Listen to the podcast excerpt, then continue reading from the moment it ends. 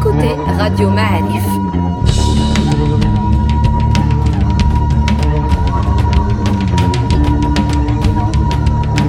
Le podcast Histoire.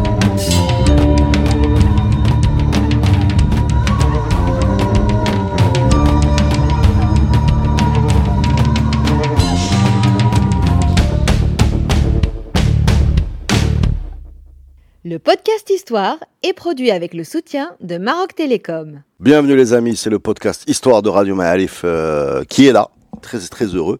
Sans la moindre surprise, nous allons euh, vous présenter notre euh, intervenant, la star de Radio Ma'alif, Mustafa Kadeli. Salut. Bonjour, star ou pas star, non, c'est c'est le devoir. Revenu de vacances, Oui. souple, bronzé, Euh, pas du tout. qui fâche pas du tout? Pas du tout. J'ai pas mis le, le- le pied à la mer un jour. D'accord, mais il y, a de la- il y a du soleil en montagne, je crois. Oui. Voilà. Donc tu peux bronzer en montagne. Tout à fait. Voilà.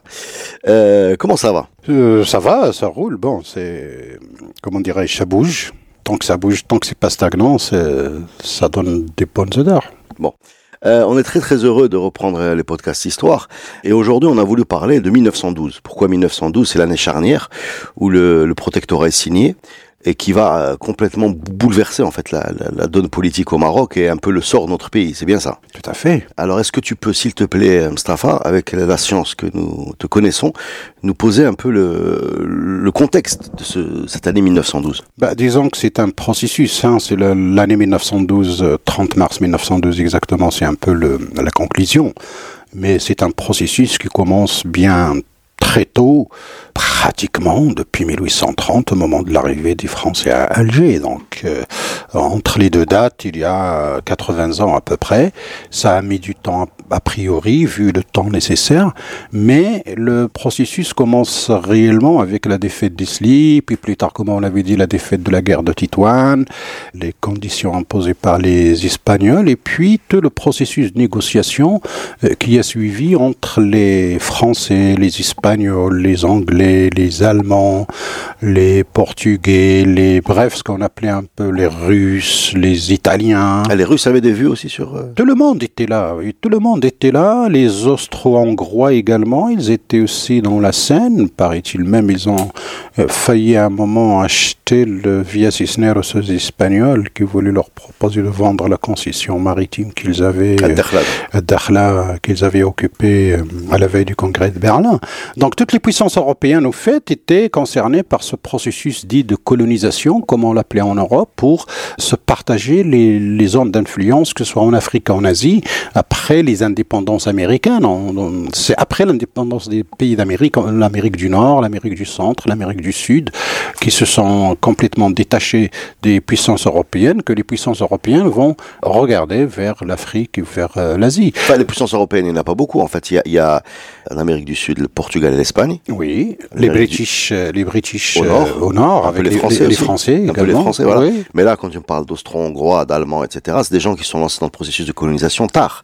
Et peut-être qu'ils avaient envie de rattraper leur retard, Ils justement. n'étaient non pas dans les Amériques, certes, mais euh, ils, ils sont regardants. Mais en tout cas, il y a une mise en place d'une sorte de droit international, entre guillemets, si on oserait dire, qui commence avec le congrès de Vienne. C'est un peu, le, pour les spécialistes, c'est la base du début de ce qu'on appelle un peu le droit international.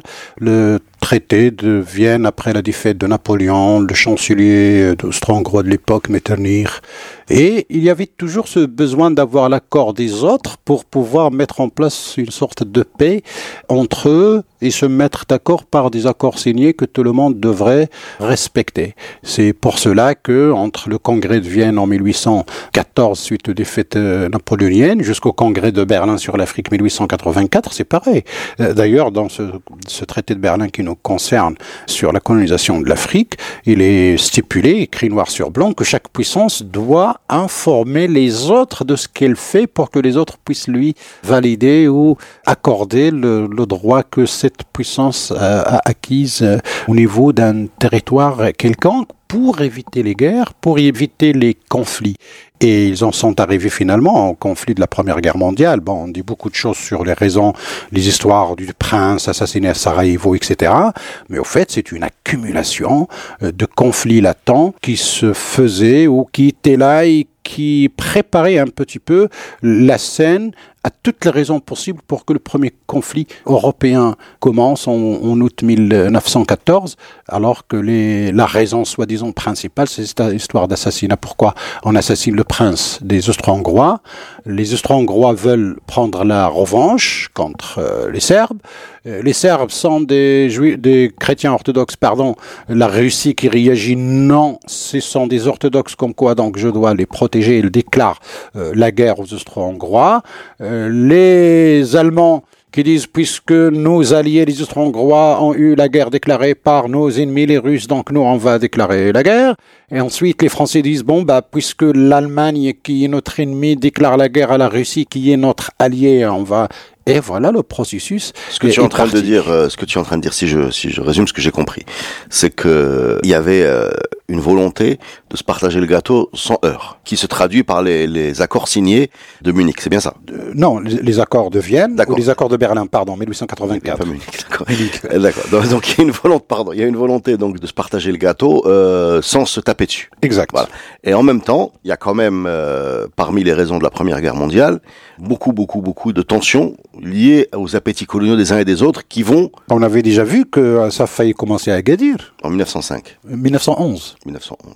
Mais... 1905, c'est la visite du Kaiser. C'est ça. 1911, c'est l'arrivée du cuirassé. Euh, absolument. À Agadir, quand les Français sont arrivés à Fès, les Espagnols sont arrivés à l'Arèche et à Qasr al-Kbir, et les Allemands ont dit, bon, ben, nous aussi, regardez, à l'Arèche, Casablanca, Fès, et les Allemands qui arrivent à Agadir pour dire, bah, tout ce qui est en face d'Agadir est à nous aussi, là, Alors, commence la négociation. Cette histoire de prendre un port pour avoir le droit, selon les accords, de rentrer dans l'arrière-pays, c'est ce qui explique un peu la carte de l'Afrique de l'Ouest, qui est faite euh, comme ça de couloirs le, le, Bénin, la Gambie et le, le, Togo, enfin, toutes sont une façade maritime qui a commencé leur, euh, leur colonisation. En fait. Les Européens arrivent sur le port et ils prennent ce qu'il y a derrière. Tout à fait. Voilà. Ce qui explique aussi pourquoi les Espagnols finalement ont obtenu le Sahara, parce que justement ils avaient un pied à terre à ce qu'ils appellent Via Cisneros, Dakhla ou bien Douikhla, donc pour euh, pouvoir euh, occuper le hinterland qui est en face, qui est le Sahara, par d'ailleurs des arguments, hein, parce qu'on va voir dans les, le traité de 27 novembre en 1912 sur le partage du Maroc entre l'Espagne et la France, eh ben, l'Espagne par exemple évoque des droits historiques pour avoir sa, part du Maroc. Mais qu'est-ce que c'est que la notion des droits historiques? Là, c'est un, grand, comment dirais-je, un grand sujet où euh, on va mettre des hypothèses euh, pour pouvoir comprendre, mais quelle est, euh, dans la logique espagnole à l'époque, la notion des droits historiques sur le Maroc, comme si la France n'avait pas ce droit dit historique qu'elle a imposé par sa puissance, par sa politique, par ses, euh, sa politique des crédits, par ses manigances, etc., alors que l'Espagne évoque les droits historiques pour avoir sa part au nord et au sud.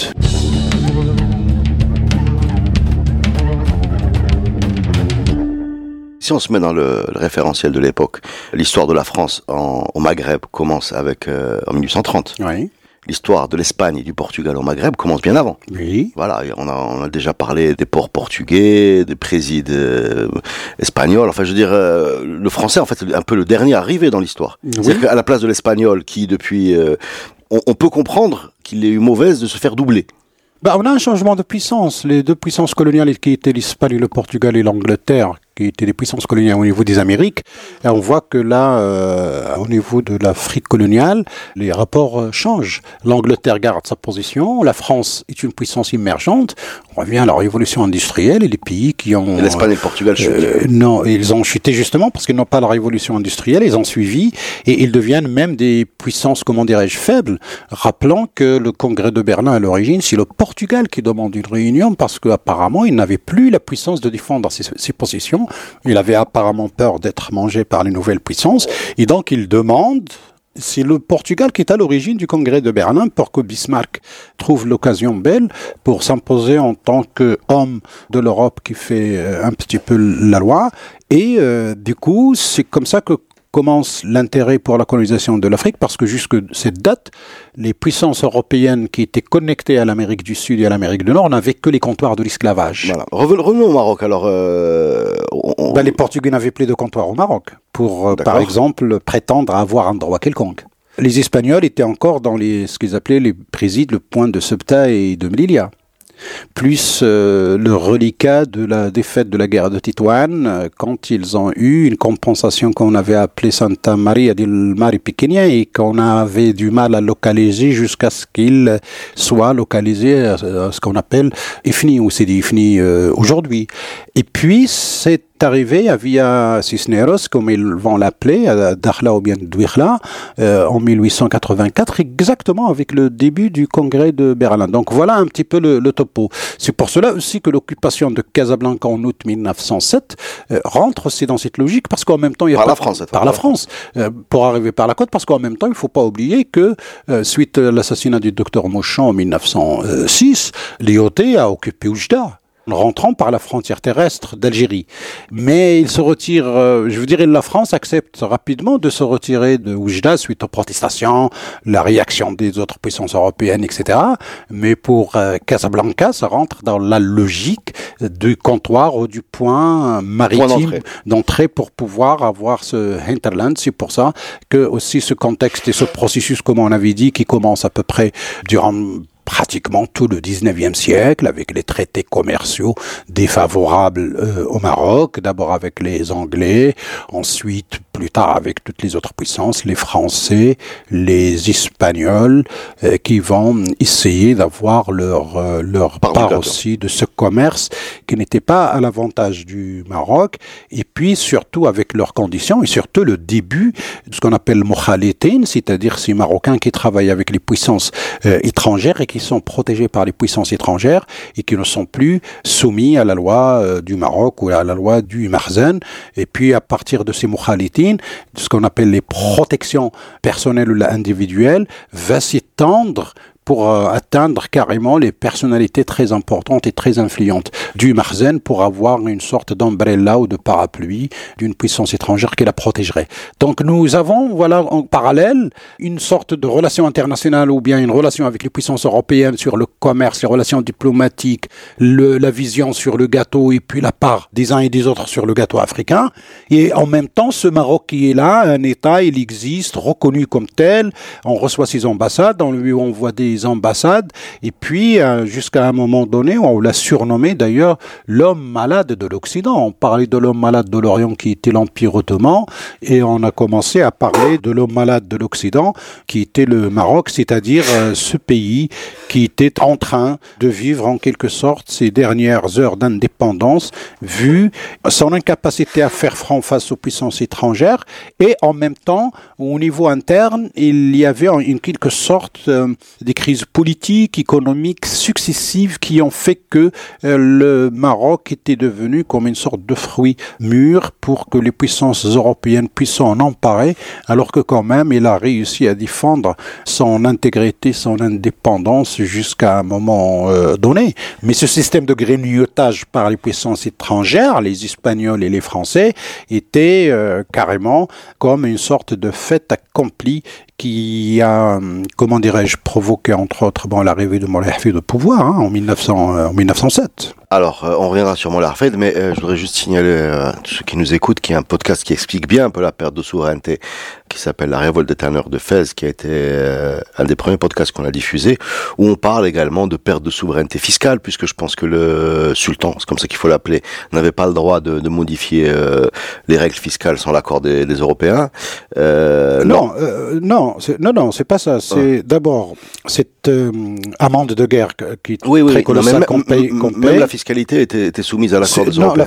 Peut-être celle des ports ou le, ce qu'on appelle tachir, c'est-à-dire les droits de douane. Sur les droits de douane. Mais sur les droits de douane. Sur le plan de la fiscalité interne, non. Je veux dire, il n'y a pas de, de, problème. Sauf que là, justement, c'est une histoire d'augmentation de taxes des tanneurs qui sont un peu la colonne vertébrale de, l'économie de, de l'industrie de, fesses et de son économie, justement, et qui a provoqué ce, ce problème avec un sultan puissant, mais en même temps c'était un petit peu l'indice du début d'une crise parce que ce ne sont pas que les tanneurs qui vont avoir une augmentation de ces taxes qu'ils vont finir par accepter de force. Mais c'est aussi euh, les tribus qui vont commencer à payer des taxes supplémentaires par rapport à ce qu'elles avaient le droit de payer auparavant. Et c'est le début d'une crise interne parce que, comme on disait, on, faisait saigner le Bernus plus qu'il faut. Donc, du coup, oui, les prémices de la crise interne commencent par cet indice de la révolte des tanneurs et puis la révolte des tribus que les, bon, les écrits de l'époque coloniale vont appeler euh, Siba, alors que, si je veux dire, euh, Siba, c'est un terme tellement vague qu'on lui donne pas de contenu précis, mais la première Siba de l'histoire, en tout cas du 19e siècle, commence avec cette euh, révolte des tanneurs de la ville de Fès. Siba moderne. Siba moderne. Enfin, laissons les tanneurs de côté, je reviens, je rebondis sur ton dernière intervention. Donc, si j'ai bien compris, euh, pression fiscale, endettement, des accords commerciaux qui sont un peu... On nous ouais, on nous tord le bras.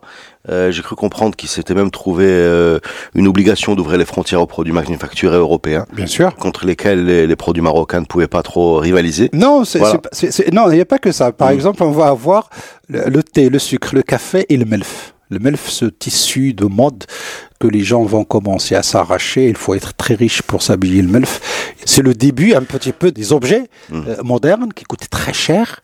Il n'y a que l'élite, bien sûr, qui est concernée par ce commerce, mais c'est là qu'on voit ce qu'on appelle aujourd'hui le terme devise, où partent les, les devises? Sucre, thé, café et melf. Tu disais donc euh, que cette perte de, de souveraineté économique, c'est une perte de souveraineté économique, une espèce d'asphyxie financière, perte de souveraineté aussi euh, politique, vu, que, vu le nombre des, des personnes qui... Protégées Protégées, ouais, donc qui ne dépendaient plus. Quand on est protégé, juste pour comprendre, la loi ne s'applique pas à toi non, justement, c'est le. L'impôt non plus. Non plus. On, appelle ça le régime des capitulations.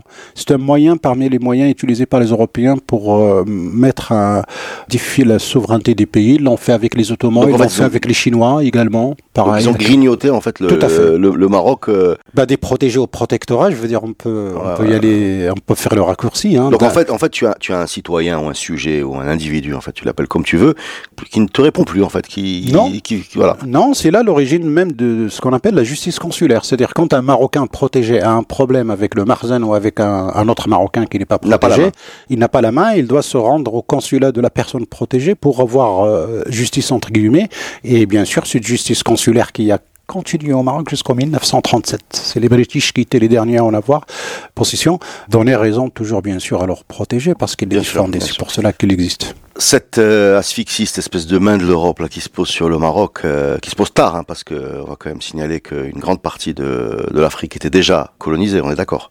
Une grande partie, oui, en tout cas les États plus ou moins constitués comme euh, l'Égypte, mm, protectorat 1883, mais en fin de compte, c'est seul l'Éthiopie, le Maroc vont, résister, jusqu'à un petit peu la, la fin. La Tunisie également en 1881, comme État plus ou moins souverain, puisqu'ils étaient des suzerains des Ottomans avec une sorte d'autonomie, que ce soit l'Égypte ou, euh, ou, la Tunisie. Juste pour compléter le tableau, du côté des Anglais, le Ghana, le Nigeria, la Tanzanie, l'Afrique du Sud, ça se passe comment ça? Eh ben, ils passent des traités de protectorat avec les sultanats locaux. Vous savez, au, Nigeria aujourd'hui, on a encore des sultans hein, des, des, régions, c'est-à-dire des personnes qui ont une espèce de pouvoir religieux sans avoir aucun pouvoir euh, politique.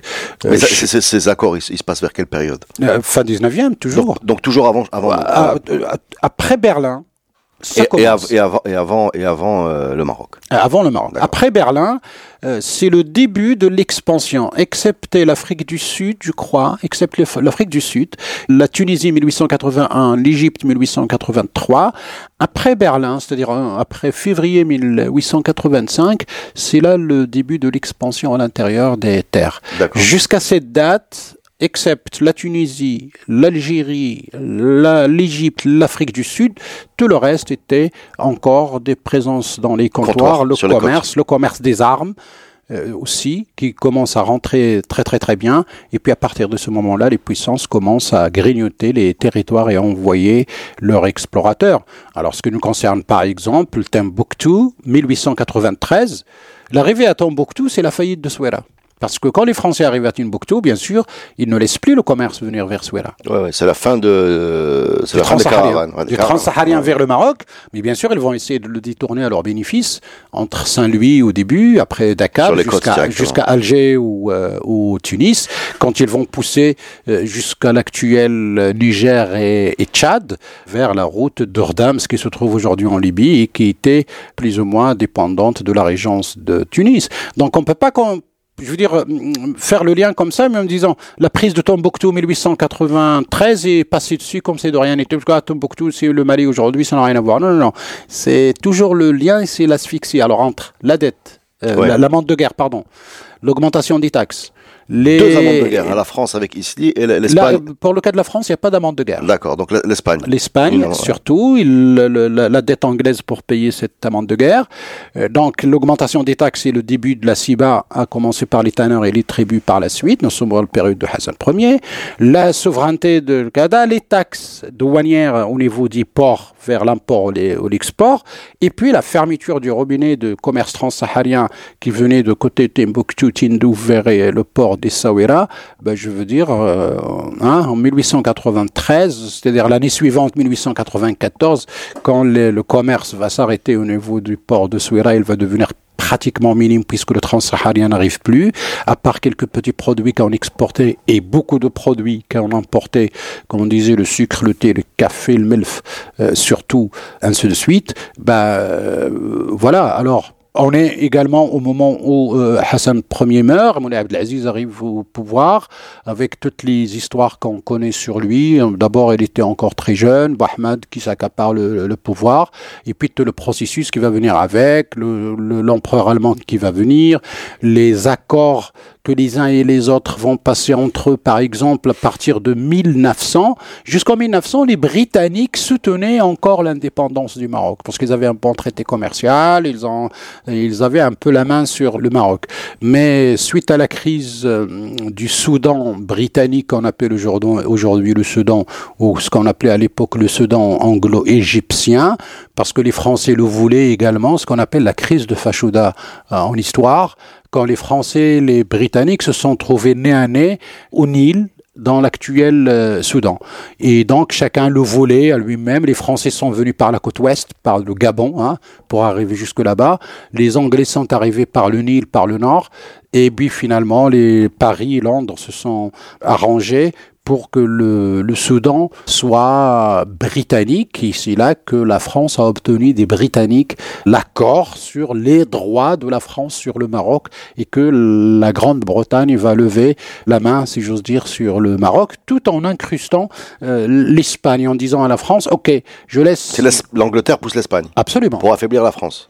Il lâche le Maroc pour avoir le Soudan, mais il pousse l'Espagne pour pas que la France prenne tout, ça Oui, et puis il y a derrière, toujours, bon, euh, de, comment dirais des intérêts stratégiques. C'est pas pour les bouser des Espagnols que les Britanniques ont poussé les Espagnols à obtenir leur part du Maroc, que ce soit au nord ou au sud, puisque chacun rêvait de sa continuité territoriale. Alexandrie le Cap pour les, les British et euh, Tanger Abidjan pour les, les Français et Tanger Bézert ou la Benzert de Tunisie pour le- les Français, ce qui n'arrangeait pas de toute façon le point de vue britannique à l'époque et c'est pour cela qu'il fallait à tout prix Mettre une discontinuité mettre espagnole. une discontinuité territoriale. Ensuite, les Britanniques, ils avaient Gibral- Gibraltar en face, donc ils, avoir l'Espagne des deux côtés, ça va. Mais avoir l'Espagne, en plus voir l'arrivée de la France dans le coin, ça va pas. Et surtout qu'ils obtiennent également que Tanger doit garder un statut à part. Donc là, on va couper la continuité territoriale des Français au niveau du Nord. Ils vont pas arriver jusqu'à la Méditerranée marocaine, primo, et secondo, même Tanger ne sera ni française ni espagnole, c'est-à-dire international, toujours dans le cadre des intérêts stratégiques des Britanniques qui regardaient très loin. Et je crois qu'il y avait une logique, et c'est là que l'histoire est un excellent cours d'enseignement de géopolitique au niveau historique, que ce soit au niveau de l'actualité, selon les intérêts des uns et des autres. À partir du moment où il y a une position britannique dans le coin qui s'appelle Gibraltar, et ben ça a complètement euh, structuré leur euh, façon de voir le Maroc, de lever la main sur le Maroc, de défendre l'intégrité du Maroc, etc., etc. Last but not least, je veux dire, pendant, avant le débarquement américain, pendant la deuxième guerre mondiale au Maroc et en Algérie, ben, le staff, l'état-major de l'armée, l'armée euh, américaine est arrivée à Gibraltar pour préparer le débarquement. C'est là que ils ont euh, préparé leur coup et leur travail à proximité, si j'ose dire, bien avant le débarquement des troupes de l'opération Torche au Maroc en 1942. Cette asphyxie, cette pression sur le Maroc produit la chute de Moulay Abdelaziz. Oui. Remplacé par son frère, grand frère. Moulay Abdelhafid. Moulay Abdelhafid. Tout à fait. Qui, si on a bien compris un podcast où tu nous as décrit un peu le processus qui s'appelle, je pense, Bourmala, le podcast, est sommé de mettre fin à cette, ce grignotage. C'est le sultan du djihad, en tout cas. C'est le, sultan du djihad. C'est-à-dire que, c'est-à-dire que on, on, justifie ce changement, ce coup, c'est un coup d'État, en fait. Il prend la place de son frère. Non. Code d'État, c'est un terme moderne. Non, c'est arrivé dans, dans l'histoire. C'est-à-dire la destitution, et c'est une procédure. il n'est pas facile. On, ne vient pas et on prend le, la chaise. Non, non, c'est une procédure avec, euh, Comment elle se passe, cette procédure? 1907, bah, hein? Mais 1907, on est exactement, même pas deux semaines après la prise de Casablanca, Moulay Hafid est intronisé à Marrakech. Je veux dire, entre le 1er août et le 10 ou 15 août 1907, euh, Moulay Hafid est arrivé au pouvoir. Intronisé par qui? D'abord par les tribus du Sud, à Marrakech d'abord. Depuis pratiquement les, tribus du Sahara hum, de Ma'al puisque Ma'al était une sorte de naïb du sultan depuis euh, Hassan Ier au Sahara jusqu'à Shingit, depuis l'époque de Moulay Hassan Ier. Donc toutes les tribus de ce qu'on appelle le sud, c'est-à-dire pratiquement depuis le Shingit jusqu'à euh, le house de Marrakech, en passant par l'Anti-Atlas, le Tafilet, le Sous, le Hout Atlas, etc., se réunissent avec euh, un travail des ulama qui ont légalisé cet acte parce que euh, il est basé sur un ensemble de reproches à Moulay Abdelaziz euh, sur les conditions d'Al sur la non-réaction à l'occupation de Touat par les Français de Touat qui se trouve aujourd'hui en Algérie, Touat était des on lui reproche ça noir sur blanc. Et ce qu'on va encore retrouver plus tard dans la Bay'a de Fès, où il y a quand même six documents ou bien six actes écrits, euh, notariés, qui est une sorte de procédure. Donc il y a une procédure de destitution avant la Bay'a du nouveau sultan. C'est pas qu'il est rentré de force euh, dans le palais et prendre prendre la place. Non, non. C'est pour ça que le terme coup d'État va pas bien. En fait. Non, non, ça, ça colle pas du tout. C'est pas la première fois que ça arrive, mais en tout cas, ça a toujours été une procédure très complexe de remplacer un sultan par un autre. Ça arrive pas tous les jours. Par exemple, le 19e siècle, pratiquement, on n'a jamais connu de problème à ce niveau-là. On a eu des problèmes avec la, les successions des enfants de Moulay, ah, bah, euh, de Moulay Ismail, ou la de Mansour euh, Saadi, connu par Dabi, etc. Mais à chaque fois, quelqu'un, même quand il prend le pouvoir par la il faut toujours une sorte de procédé de légalisation par la bay'a des tribus, l'enregistrement par les ulama, etc. Donc je suis en train de me dire qu'en fait, ce qui a justifié cette procédure qui a été euh, légalisée par l'avis des ulama, c'est la non-réaction face, en gros, à l'occupation étrangère. On, lui reproche cinq ou Pour aller vite, hein. entre autres. Hein. Ouais. Ouais, ouais, entre autres. D'accord. Donc Moulay Hafed prend la place de Moulay Abdelaziz. Tout à fait. Moulay Abdelaziz part. Ouais. Il part à Tanger. À Tanger, euh, voilà. Il reste à Tanger jusqu'à son décès, je crois, en 1937. D'accord. Et Moulay Hafed et Sultan Jihad. Sultan Jihad, c'est-à-dire qu'il est, il est tenu de faire l'inverse de ce qu'a fait son frère. Tout à fait. Donc, il, commence directement, d'ailleurs, il arrive vers la Chaouia hein, pour euh, se battre avec les Français, avec son armée. Premier acte. Premier acte, il vient avec son monde qu'il a réuni à Marrakech avec leurs armées, les tribus, et il arrive à la Chaouia. Il arrive au niveau de, je crois, de Stade au euh, là où les Français étaient, je crois, au niveau de Stade. Mais là, mais là, il se trouve qu'il comprend que la puissance militaire n'est pas comparable. Tout à fait. Et donc Tout à fait. Il choisit la voie de la négociation avec les Français. Résister par les armes ne va pas être possible. Bah, disons, il y a eu des accrochages. Et l'armée marzanienne, quand même, a été battue parce que c'est une question d'artillerie. Oui, non, mais de toute façon, on a, on a bien expliqué la différence technologique euh, qui avait commencé au 19e siècle, qui n'existait pas du temps de Khazin et compagnie, et qui s'est accentué et qui a créé euh, Isli, par exemple. Tout à fait. D'ailleurs, l'armée sultanienne était commandée par Suktani, je crois, si je me souviens bien, et qui a été défaite euh, donc, après plusieurs escarmouches. Je me souviens plus si du côté de Stat ou de Brachid entre les deux, mais en tout cas, il y a eu des accrochages entre les deux armées, il n'y avait pas photo.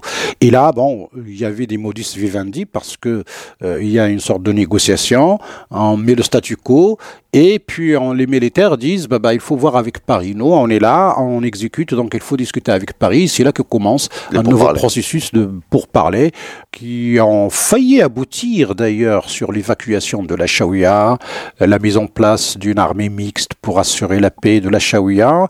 Les Français voulaient garder Casablanca et évacuer la Chaouia. Et puis finalement, c'était l'inverse, puisqu'on a envoyé une délégation dans ce sens-là et qui vient avec une sorte de brouillon de protectorat. De, protectorat. Mais entre-temps, la guerre contre Bouhmara continue. Bouhmara, il est là sur la scène depuis un bon moment jusqu'en 1909. On l'a fait contester lui-même. Bah, disons qu'il a, il, dépense beaucoup d'argent en effort de guerre interne. Et puis Bouhmara a été soutenu d'une manière directe ou indirecte par les Espagnols et les Français. Il était au nord-est entre Taza et Oujda. Je dirais, il avait accès aux Espagnols et, et aux Français qui le soutenaient d'une manière indirecte ou directe parce que tout ce qui pourrait participer à l'affaiblissement du Maroc de l'intérieur, pour eux, était de bon plan puisqu'ils ont déjà eu des accords entre 1900, 1902, 1904, 1906. Il y a plein d'accords où les Français et les Espagnols, à chaque fois, renouvellent les accords précédents, toujours avec l'aval des Britanniques sur leur, comment dirais-je, droit sur le Maroc. Donc affaiblir le front intérieur, les problèmes qui s'accumulent, les dépenses de guerre contre euh, Bouhmara. Donc euh, on est en 1909, entre 1909 et 1912, euh, déjà Moulay Hafid, à partir de 1910-1911, il commence à avoir des problèmes, y compris à l'intérieur de son propre gouvernement, parce que les gens qui l'ont soutenu, le bloc qui l'avait soutenu, les blocs du Sud, comme on l'appelait, commencent à se disloquer, comme on disait. Il se dispute avec le Madani Glaoui le Madani Glaoui qui était son grand vizir, et qui tenait un peu le, son fils était le ministre de la guerre, et eh ben, il y a quiproquo, et donc le Madani Glaoui quitte le pouvoir et revient non seulement à Marrakech, mais à Tlouet carrément. Même Rakch, il la tenait plus parce que il s'est disputé avec le sultan. Donc, on a également aussi jusqu'au niveau du sommet de l'État où beaucoup de problèmes commencent à immerger à l'intérieur de l'élite qui est restée peut-être dans une sorte de réflexe à l'ancienne de pouvoir et peut-être qu'elle n'était pas à la hauteur des défis qui s'annonçaient par rapport aux puissances étrangères qui cherchaient par tous les prétextes à s'introduire et à s'infiltrer. Et donc, ça nous a donné ce qu'on appelle la révolte de Fès en avril 1911, où il y a vraiment beaucoup d'événements, beaucoup de détails au jour le jour. Je veux dire, c'est comment dirais-je, c'est un racontable, mais on a beaucoup de sources en tout cas qui en parlent, au point même que les gens du Moyen Atlas se sont regroupés à Mkines, se sont retrouvés pour désigner un nouveau sultan, un frère de Moulay Hafid, Moulay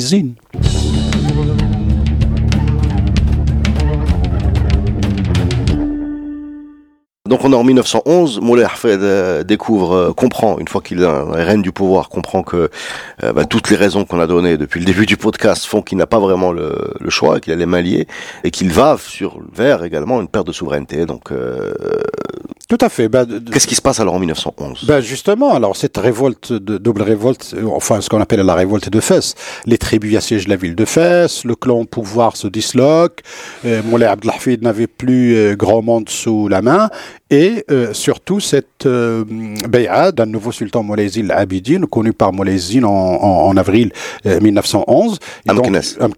Euh, avec un gouvernement, etc. Il y a même une lettre d'un chef de cette insurrection qui s'appelle Aqal Ou bien Aqanit Boubman, une tribu d'Aïtendir de la région de l'Hajib, qui a écrit au consul britannique à Tanger, le suppliant de demander son gouvernement d'intervenir auprès du gouvernement français, de nous laisser tranquille pour régler nos problèmes en, interne entre nous, parce que justement, il a ouï dire que l'armée française de Casablanca allait, allait, allait, rentrer dans la Seine, et effectivement, ils arrivent par Knitra, Sidi Qasm, ils, font vers le nord, ils font Fès d'abord et puis euh, Meknas ensuite pour revenir par euh, Et c'est là quand les Français, comment dirais-je, selon le traité de Berlin, hein, ils rentrent par euh, la côte jusqu'à la ville de Fès, on est en mai hein, 1911.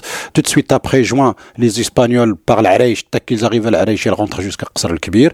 Et le mois suivant, le mois de juillet, l'Allemand qui arrive à Gadir. Alors, attends, attends. il, faut il, faut mettre des respirations, sinon on s'y retrouve pas. Moulay euh, déjà, quel est son rapport avec Moulay Hafid Son frère. D'accord. Donc il faut quand même dire, euh, juste parce qu'on a perdu un petit peu ça de, vue, que Moulay Abdelaziz, qui a été le, premier fils de Moulay Hassan Arégnier, est le plus jeune. Absolument, parmi, au-dessus de lui, une dizaine de frères. Voilà, au-dessus de lui, il y avait Moulay Hafid justement, Moulay Zine, Moulay Mohamed, qui est emprisonné d'ailleurs. Euh, voilà. Euh, Moulay Zine se fait proclamer sur le même principe qui a valu à Moulay Hafid de se faire proclamer. Exactement. C'est-à-dire que Moulay Zine est à Moulay Hafid, ce que Moulay Hafid est à Moulay Abdelaziz. Absolument. C'est-à-dire, mon frère euh, nous emmène dans les mains du, de, de, l'étranger. Je vous garantis la résistance. Absolument. Voilà. Donc c'est la même logique. Oui, oui, absolument. Justement, alors, euh, vous savez, pour conclure un peu quand même ce chapitre, euh, de cela pour parler un peu de cette construction du passé parce que la pensée coloniale, qu'ils soient les, les, orientalistes, les ethnographes, les militaires, les gens qui écrivaient, etc., nous ont donné une dichotomie, un marzen berbère, et le problème est, est, clair, euh, une confrontation entre deux blocs, ce qui est archi faux parce qu'on voit certains berbères, comme ils le disaient dans leur langage à l'époque, engagés pas avec le Glaoui, avec le Moleh et puis ils se disloquent. Et nous avons un deuxième clan, celui du Moyen Atlas, qui euh, se désengage de Moulay Hafid pour soutenir son frère Moulay Zine, toujours avoir ce symbole du pouvoir pour pouvoir continuer à mener la lutte contre euh, l'étranger. Et je crois que à partir de là, on peut euh, remettre en cause toutes les dichotomies laissées par la pensée coloniale rediffusée par l'école marocaine et les intellectuels marocains et les gens qui écrivent. C'est en tout cas ce qu'on essaie de faire. On va, on va s'arrêter là pour cette première partie de podcast. Et on vous retrouve la semaine prochaine pour la suite euh, de cette 1912 qui a changé, qui a encore des impacts sur ce qu'on est aujourd'hui, hein, on est d'accord? Absolument. D'accord. La semaine prochaine, les amis, merci Mustafa. Reste là, hein, tu, tu n'es pas démobilisé. Ça marche.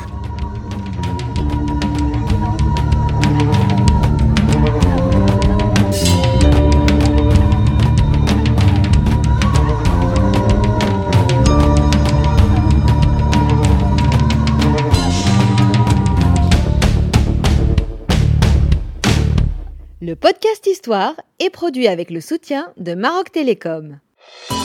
Maroc Télécom, un monde nouveau vous appelle.